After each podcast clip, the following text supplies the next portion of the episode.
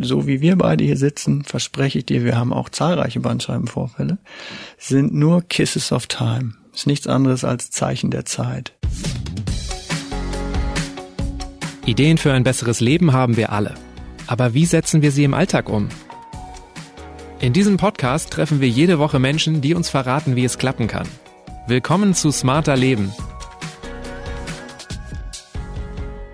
Ich bin Lenne Kafka und heute besuche ich Michael. Ja, hallo, ich bin äh, Michael Richter und arbeite als Physiotherapeut seit mittlerweile 20 Jahren und davon gut die Hälfte nahezu ausschließlich mit Menschen, die anhaltende Beschwerden im Bereich des Rückens haben. Es gibt Tage, an denen möchte ich weder liegen noch sitzen noch stehen, weil wirklich alles wehtut. Der Nacken, der Rücken, der Lendenbereich, die vielen Stunden vor dem Bildschirm rächen sich dann. Manchmal reicht aber auch eine falsche Drehung und schon sticht oder zieht es irgendwo. Für alle Menschen, die sowas kennen, hat Michael gute Nachrichten. Denn in den meisten Fällen lassen sich Rückenprobleme leicht in den Griff bekommen. Allerdings müssen wir dafür lernen, den Schmerz besser zu verstehen.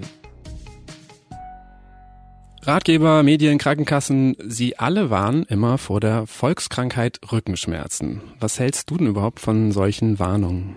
Es ist ein großes Thema. Die Warnung impliziert schon, dass wir alle gesteigert sensibel sind auf dieses Thema. Dementsprechend kann man die auch ein bisschen kritischer sehen. Ich habe mir ein Video von dir angeschaut. Da drin sagst du aber selber, dass zum Beispiel mehr als 80 Prozent der Menschen wahrscheinlich irgendwann mal in ihrem Leben eine Schmerzepisode im Rücken haben. Das heißt, es sind schon fast alle betroffen, oder? Genau richtig. Das nennt sich die Lebenszeitprävalenz und das Vorkommen in einer Lebensspanne für eine Episode Rückenschmerz liegt bei größer 80 Prozent in westlichen Industrienationen und ist somit das Normalste der Welt. Was sind die häufigsten Ursachen dafür? Wenn ich das so in Stein meißeln könnte, wäre ich bestimmt berühmt.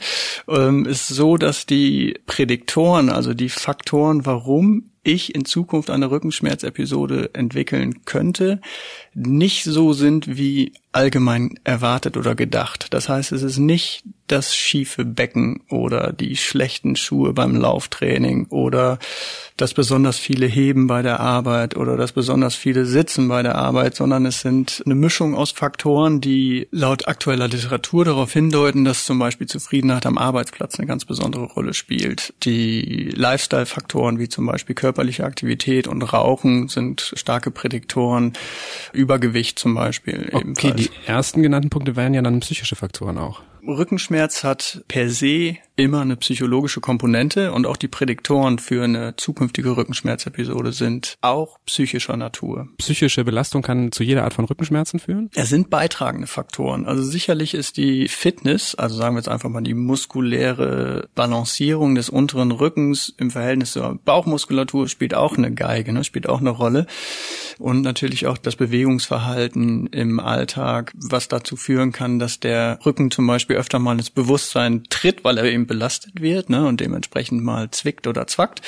Und dann kann es sein, dass Faktoren wie eine niedergeschlagene Stimmung oder ein exzessiver Fokus auf diese Region, also die Region, die schmerzt, oder aber äh, hohe Stresslevel oder geringe Wertschätzung im familiären oder beruflichen Kontext als zusätzliche Faktoren dazukommen, die dazu beitragen, dass das Schmerzerlebnis intensiver erlebt wird also dass quasi der Lautstärkeregler hochreguliert wird und unter Umständen die Chance, dass es von alleine weggeht, reduziert ist. Wir sitzen jetzt ja hier bei euch im Rückenzentrum. Du hast mich eben schon rumgeführt. Hier arbeiten 70 Leute. Du hast mir schon gesagt, Orthopäden, Physiotherapeuten arbeiten hier zusammen, Sportwissenschaftler. Habt ihr denn auch Psychologen hier im Team? Die Psychologinnen gehören zum interdisziplinären Team dazu. Ähm, wenn man sich einmal dran gewöhnt hat, so zu arbeiten, dann ist das normal und auch unabdingbar bei den Menschen mit anhaltenden Symptomen insbesondere.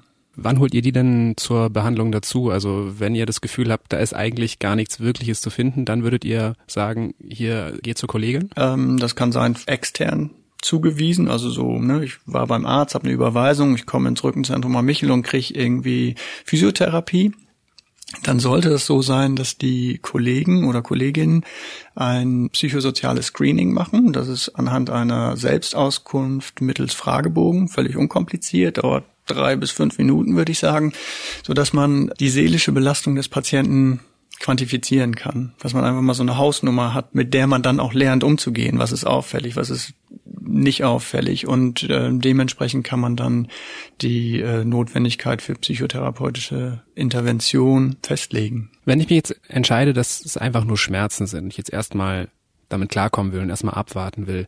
Was würdest du mir dann empfehlen, wie ich weiter mich verhalten sollte? Also soll ich jetzt lieber alles stillhalten? Soll ich mich bewegen, ausruhen, Sport treiben? Die aktuelle Empfehlung und glücklicherweise gibt es in diesem Bereich akute Beschwerden im Bereich des äh, unteren Rückens zum Beispiel ganz internationale als auch nationale äh, Rahmenempfehlungen.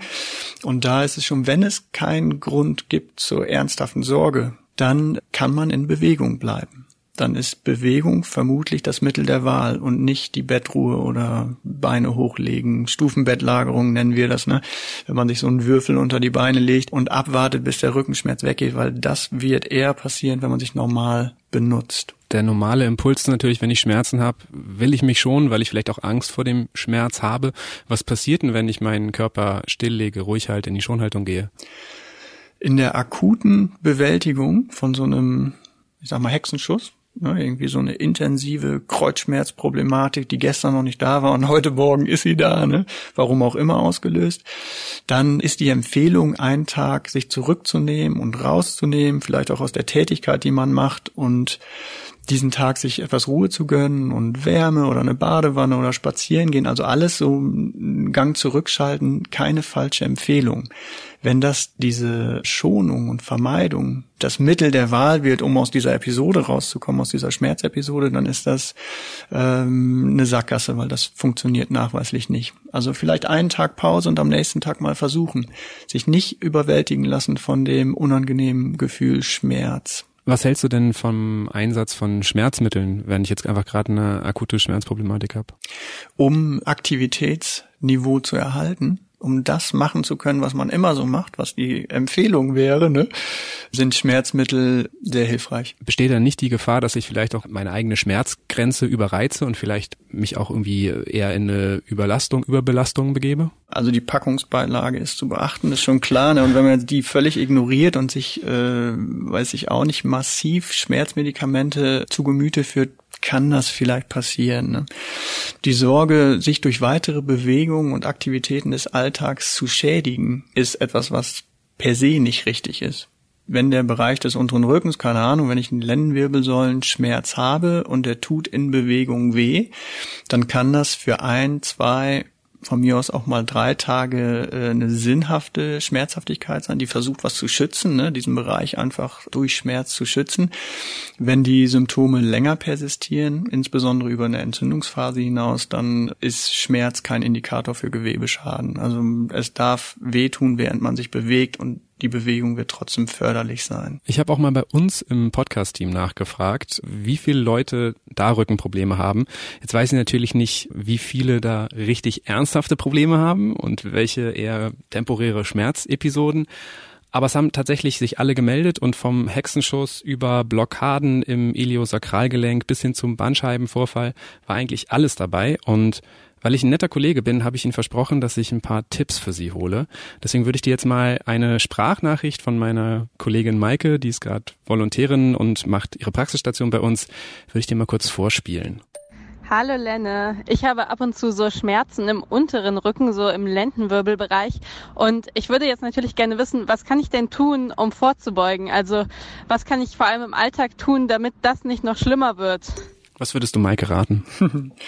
Also Maike gehört so wie viele andere Erwachsene zu denen, die so einen begleitenden, immer mal wieder aufkommenden Kreuzschmerz haben, der vielleicht an Tagen, wo es weniger Erholungsphasen gab und vielleicht noch eine kurze Nacht oder wo der Beruf besonders stressig ist, ein bisschen mehr im Flare-up sind, also ein bisschen mehr zu spüren und wenn sie körperlich aktiv ist oder vielleicht Wochenende oder Urlaub, dann unter Umständen ist es besser ohne das jetzt zu wissen. Die Chance, dass es ein unspezifischer äh, wiederkehrender Kreuzschmerz ist, ist extrem hoch, ne? in Maikes Fall.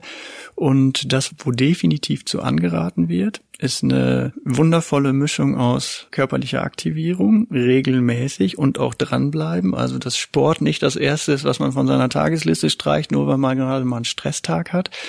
Und Entspannung. Also dass sie vielleicht lernt, ein aktives Entspannungsverfahren für sich zu entdecken, wo sie auch Freude dran hat, wie zum Beispiel autogenes Training oder progressive Muskelentspannung, Tai Chi, Qigong, Meditation, irgendwas Achtsames, ne, Körperreise oder sowas. Und Sport heißt dann gleich Fitnessstudio oder gehen auch einfach irgendwie Gymnastikübungen, Fitnessübungen zu Hause im Wohnzimmer? Optimalerweise macht sie was, was äh, messbar ist, was kontrolliert wird. Also vielleicht ein Fitnesstrainer auch äh, mal guckt, wie sie das so macht. Und wenn man es ganz perfekt machen will, macht man das mit einer Freundin oder einem äh, Bekannten, um auch wirklich dran zu bleiben. Das sind so Faktoren, die besonders bedeutend sind, dass wir etwas finden, worauf wir Bock haben. Deshalb ist Fitnessstudio leider viel zu häufig die Empfehlung, die ist aber unter keinen Umständen für jeden richtig. Die Weltgesundheitsorganisation hat gesundheitsförderliche Bewegungsdosierung pro Woche äh, formuliert und da ist es dreimal die Woche 30 Minuten kardiovaskuläres Training, also Herz-Kreislauf-Training, wie zum Beispiel eine Fahrtour zur Arbeit zum Beispiel oder aber auch aufs Laufband oder Rudern und zwei Einheiten Krafttraining und das Krafttraining muss nicht maximal sein, also man braucht dafür nicht ein Fitnessgerät, sondern es reicht aus, wenn man zum Beispiel auch Übungen zu Hause macht. Wie sinnvoll ist denn Krafttraining, wenn man schon Rückenprobleme hat? Also weil es gibt ja auch immer diese ziemlich weit verbreitete Angst, dass man, wenn man irgendwas im Rücken hat, gar nicht in ein Fitnessstudio gehen darf, weil man dann die Rückenprobleme noch viel doller verschlimmert. Ist da was dran? Krafttraining, vielleicht zum ersten Punkt, Krafttraining bei Rücken ist super. Ob das am Gerät stattfindet oder nicht, ist was anderes. Können auch spezifische Rückenübungen auf der Matte zu Hause sein. Es ist ein Irrglaube zu denken, dass wenn ich Rücken habe, nehmen wir Maikes Fall, so immer mal wieder ein bisschen, die beste Empfehlung ist stay active und auch ruhig progressiv. Der Rücken ist sicherlich kerngesund und voll belastbar und das will er auch. Der wird den besten Funktionszustand haben, wenn man regelmäßig Trainingsreize gibt. Mein Kollege Matthias vom Podcast Stimmfang, der hat auch eine Frage mir geschickt. Die ist auch zum Thema Sport. Die spiele ich dir auch mal vor. Mhm. Sag mal, du machst doch eine smarter Leben Folge über Rückenprobleme und ich habe da eine Frage, vielleicht kannst du die ja äh, von meiner Seite aus mitnehmen. Was kann man denn sportlich machen, was gut ist für den Rücken, wenn man aber Schwimmen gar nicht mag? Also Wasser allgemein, ganz schwierig. Da bräuchte ich irgendwie so einen Tipp, welcher Sport gut ist, um da was zu machen. Danke dir. also die freudige Botschaft an Matthias und alle anderen auch, man muss, wenn man Rücken hat, nicht notwendigerweise schwimmen, weil es der rückenschonendste Sport ist oder so. Das ist totaler Mumpitz. Von mir aus ist das Rückenschon, ne? aber jede Form von sportlicher Aktivität, die mit körperlicher Belastung einhergeht und auch mit Freude optimalerweise, ist rückengerecht, also nicht schädlich für den Rücken und mit Sicherheit hilfreich. Diese Idee von, okay, jetzt habe ich Rücken, ne, alles kaputt da unten und so, scheiße, jetzt kann ich Nordic Walking und schwimmen, irgendwie so, ne, das, also das vergeht keine Woche, wo ich diese Diskussion nicht führe und die Botschaft könnte freudiger nicht sein, weil es ist alles perfekt. Taekwondo, Kickboxen, Basketball, Volleyball, worauf man Bock hat. Also gibt es keine Sportarten, die den Rücken besonders belasten? Das ist nochmal ein anderer Punkt. Wenn ich jetzt, weiß ich auch nicht, nehmen wir mal irgendwelche Fun-Sportarten wie äh, BMXen als Beispiel oder auch Skateboard fahren, äh, ist mit Sicherheit eine andere mechanische Belastung auf den Rückenstrukturen, aber auch auf allen anderen Gelenken als jetzt beim Schwimmen. Ne? Weshalb? Durch die Erschütterung?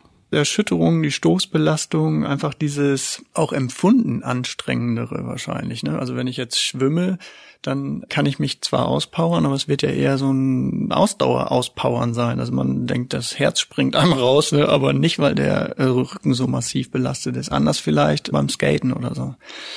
In unserem Team gibt's mehrere Personen, die schon mehr als einen Bandscheibenvorfall hatten. Das ist, glaube ich, auch so ein Klassiker und ganz häufig wird immer gesagt, uh, pass auf, dass du nicht einen Bandscheibenvorfall kriegst. Ganz viele Leute wissen gar nicht genau, was das ist. Magst du einmal kurz, bevor wir darüber sprechen, sagen, was eigentlich bei einem Bandscheibenvorfall im Körper passiert? Also die äh, Wirbelsäule ist so aufgebaut und so genial designt, weil sie aus mehreren Bewegungssegmenten besteht. Ne? Zum Beispiel hat die Lendenwirbelsäule fünf Wirbelkörper und zwischen zwei Wirbelkörpern sitzt die Bandscheibe. Und die Bandscheibe ist eine evolutionäre Hochleistung, weil es eine Art von bindegewebiger Struktur ist, die tatsächlich 100 Jahre lang halten kann ne? und ähm, sicherlich Zeichen der Zeit auch zeigt, wie Vorwölbung, Austrocknung und Vorfälle. Das Kritische in dieser Zone zwischen diesen zwei Wirbelkörpern und der Bandscheibe dazwischen ist, dass dort auch die Nerven austreten, die zum Beispiel in die Beine ziehen oder im Bereich der Halswirbelsäule äh, eben in die Arme.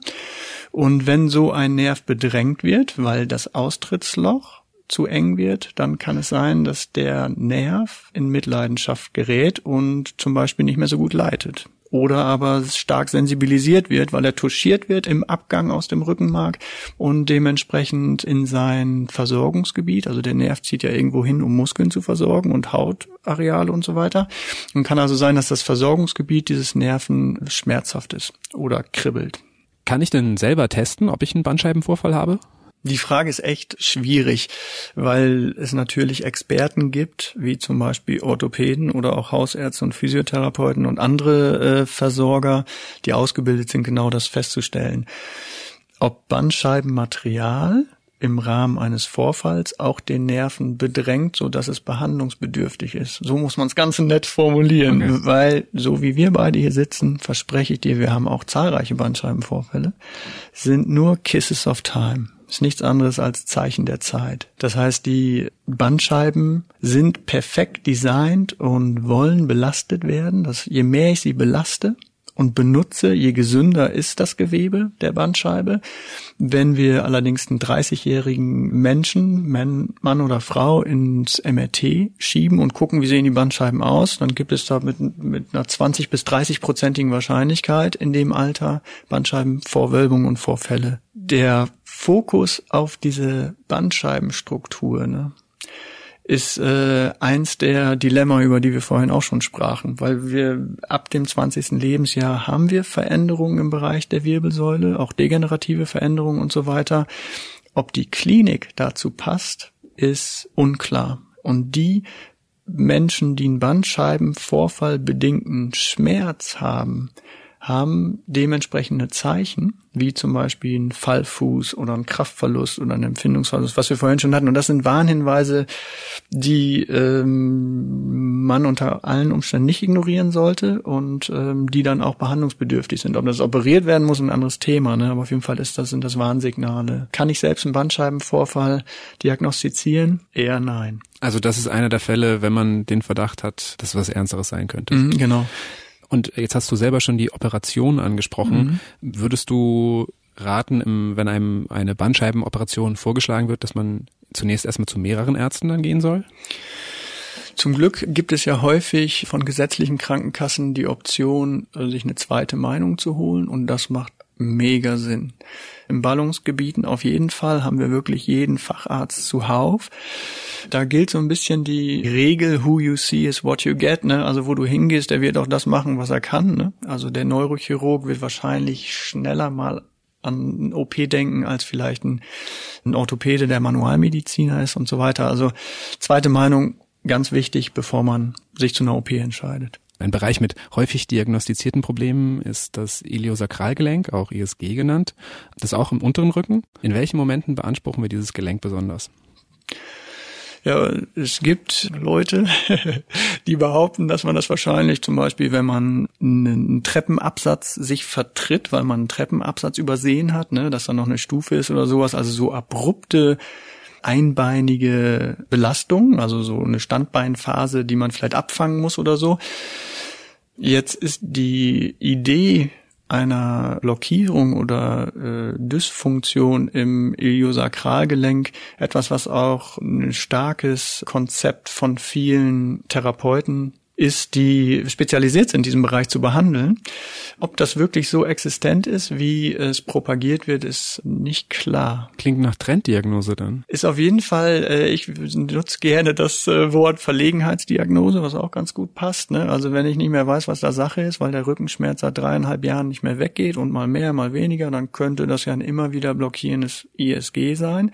Und wenn du regelmäßig zu mir kommst, und bezahlst dafür, dann renke ich dir das auch immer wieder ein und dann wird das schon klappen und das ist natürlich totaler Missbrauch der Rolle der Therapeuten und der Patient ist mehr oder weniger Opfer in dem Moment. Dann spiele ich dir mal die Frage von meiner Ressortleiterin Jasmin vor, denn ähm, die hat anscheinend eine ähnliche Diagnose bekommen.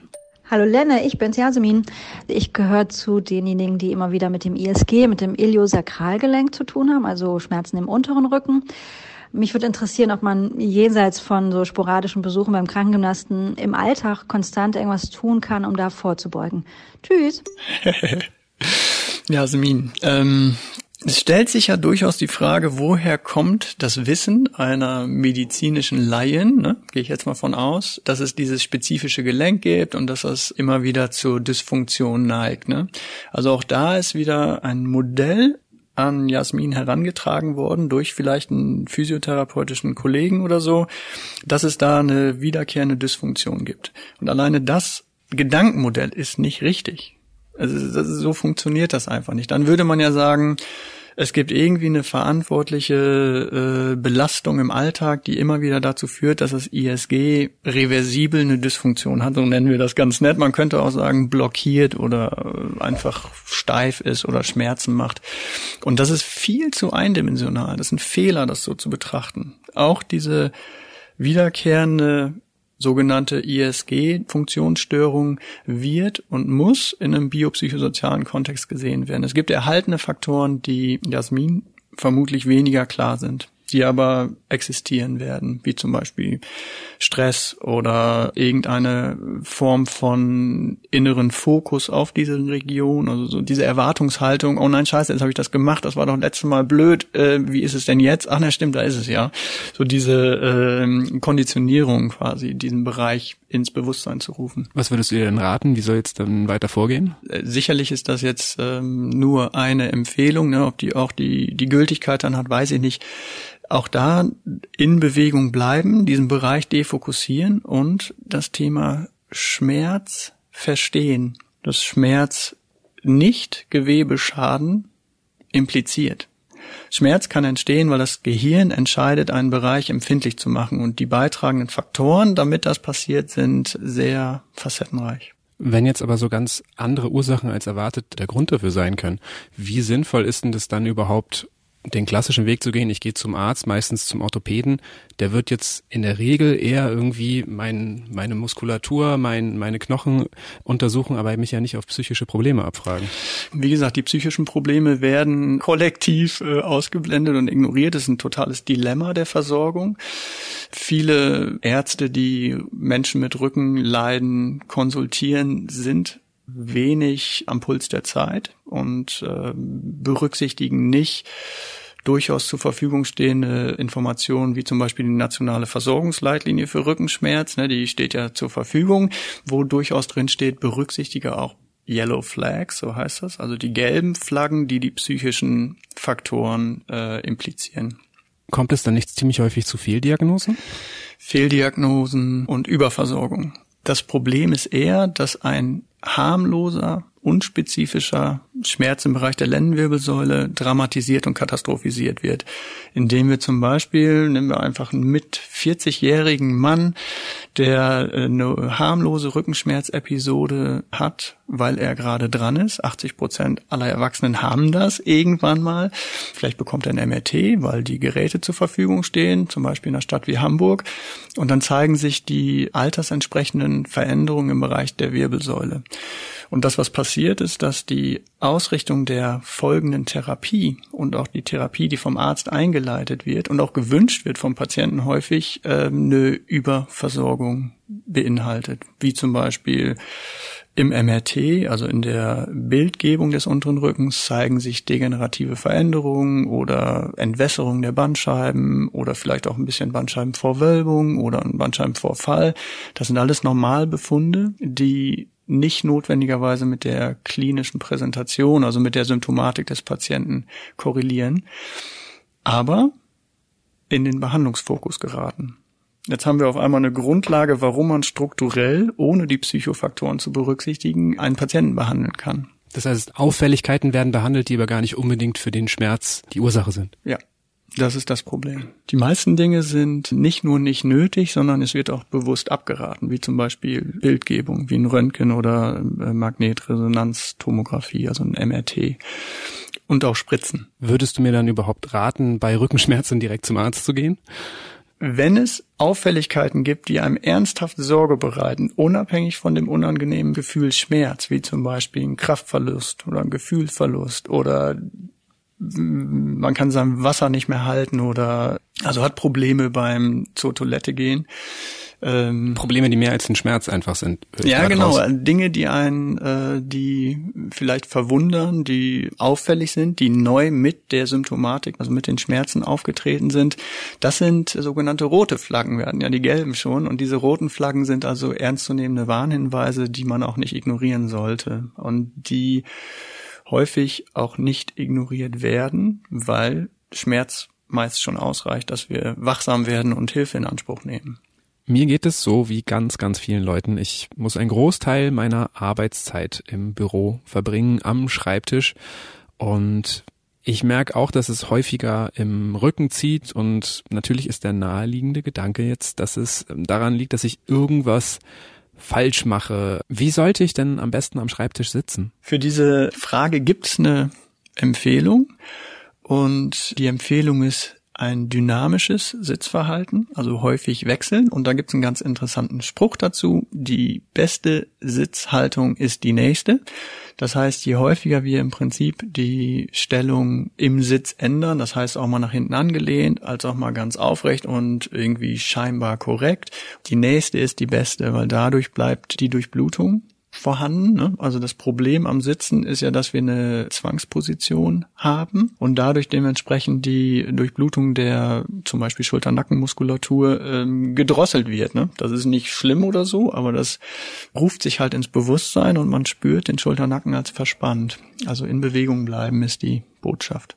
Nicht in einer Haltung verharren. Ja, soweit das umsetzbar ist, genau. Es heißt oft, Sitzen sei das neue Rauchen. Ist da was dran? Ich habe da vor kurzem was zu gelesen, aber sicher, sicher da war ganz gut, wo das so relativiert wurde.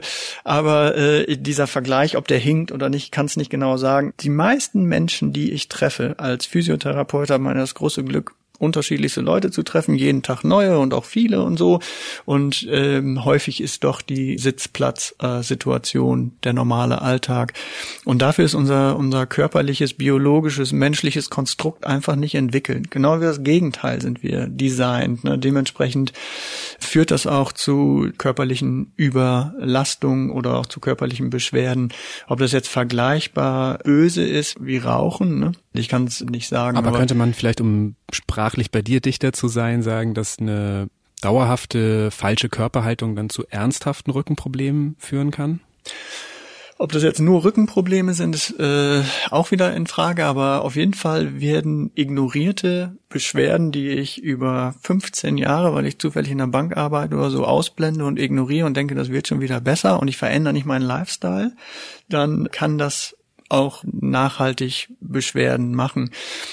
Es liegt aber nicht am Job, sondern es liegt an dem Lifestyle drumherum. Also wenn ich mich beweglich halte, wenn ich einen guten Ausgleich zu dieser Sitzplatzbelastung habe, dann ist es nicht alleinig der Job, der die Rückenbeschwerden macht. Lifestyle bei der Arbeit könnte dann ja aber nur sein, aktive Mittagspause, den Kaffee nicht immer mitbringen lassen, mhm. selber holen, solche Dinge. Ja, Lifestyle um den Job drumherum. Also die, die Arbeitsplatzsituation müssen wir als gegeben hinnehmen und da können wir ja nur darauf hoffen, dass das einfach eine tolle Atmosphäre ist mit netten Kollegen und verständnisvollen Chefs und allem, was dazugehört.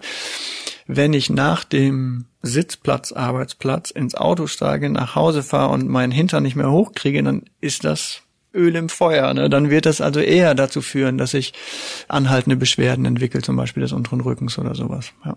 Zu den Rückenproblemen am Arbeitsplatz hat auch noch meine Chefin Jasmin ähm, noch eine Frage geschickt.